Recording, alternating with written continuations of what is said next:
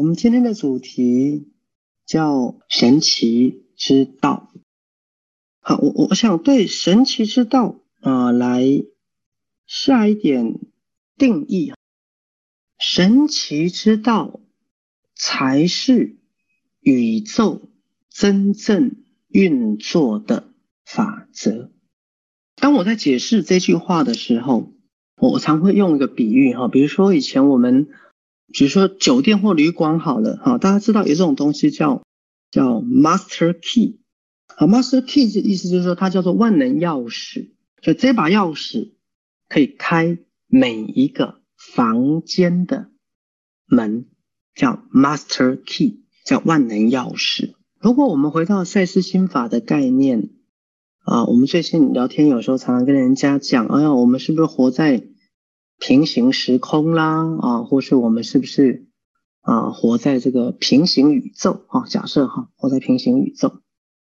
那赛斯心法的概念，它就是相信我们是在多重宇宙当中。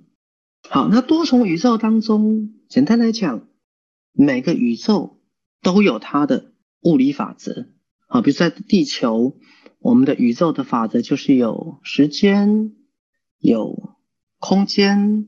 我们的物理法则就是昨天结束了，我们来到今天，那今天到今晚上也会结束，我们会去到明天。好，还有我们的这个万有引力定律，还有大家知道我们的啊运动定律啊，比如说运动定律。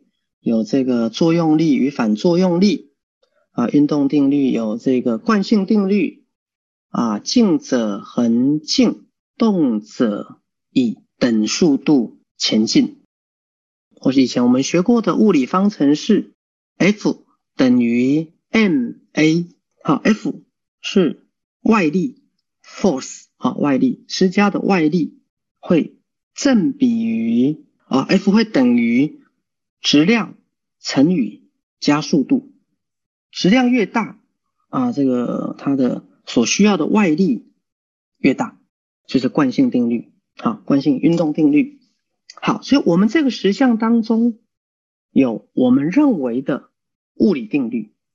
好，比如说用手把这个杯子拿起来，这是物理定律。